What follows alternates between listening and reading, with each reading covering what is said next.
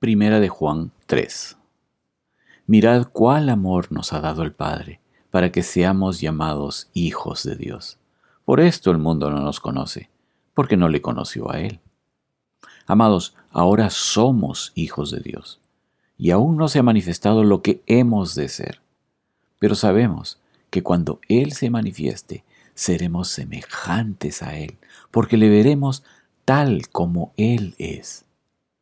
Y todo aquel que tiene esta esperanza en Él, se purifica a sí mismo así como Él es puro. Todo aquel que comete pecado, infringe también la ley, pues el pecado es infracción de la ley. Y sabéis que Él apareció para quitar nuestros pecados, y no hay pecado en Él.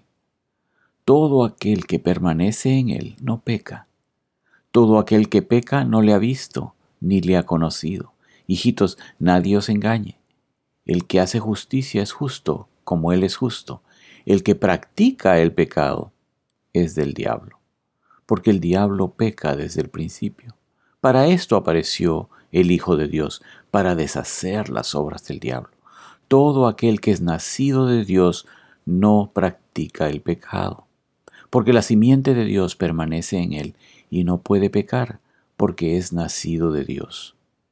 En esto se manifiestan los hijos de Dios y los hijos del diablo.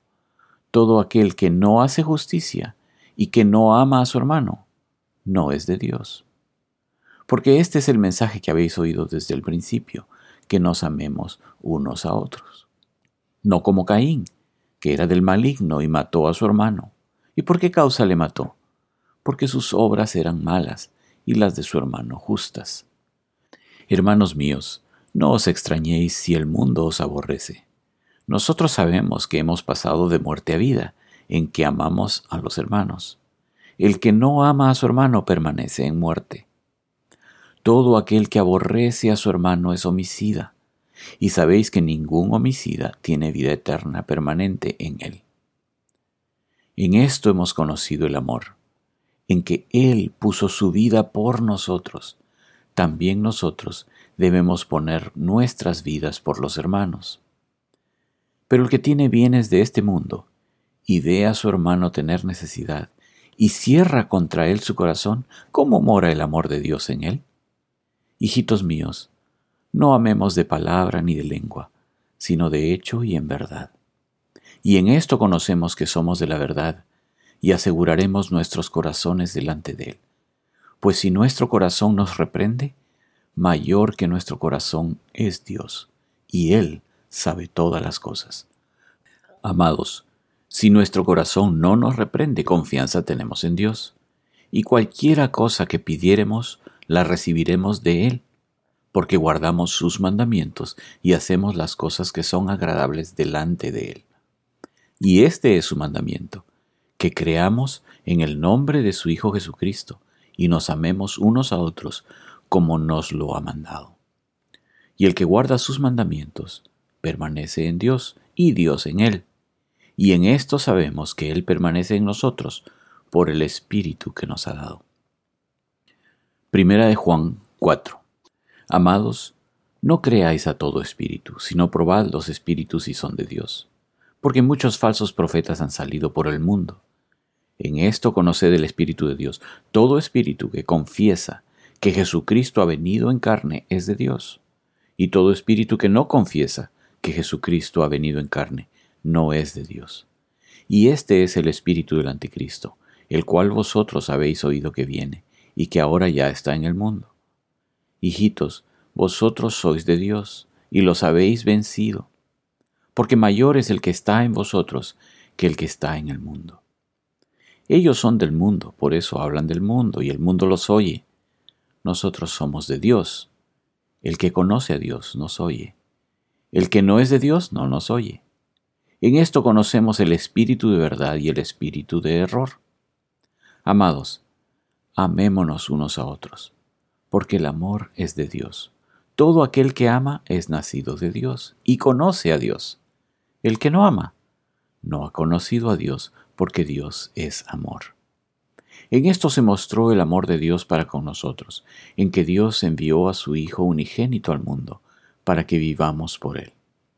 En esto consiste el amor, no en que nosotros hayamos amado a Dios, sino en que Él nos amó a nosotros y envió a su Hijo en propiciación por nuestros pecados. Amados, si Dios nos ha amado así, debemos también nosotros amarnos unos a otros. Nadie ha visto jamás a Dios. Si nos amamos unos a otros, Dios permanece en nosotros, y su amor se ha perfeccionado en nosotros.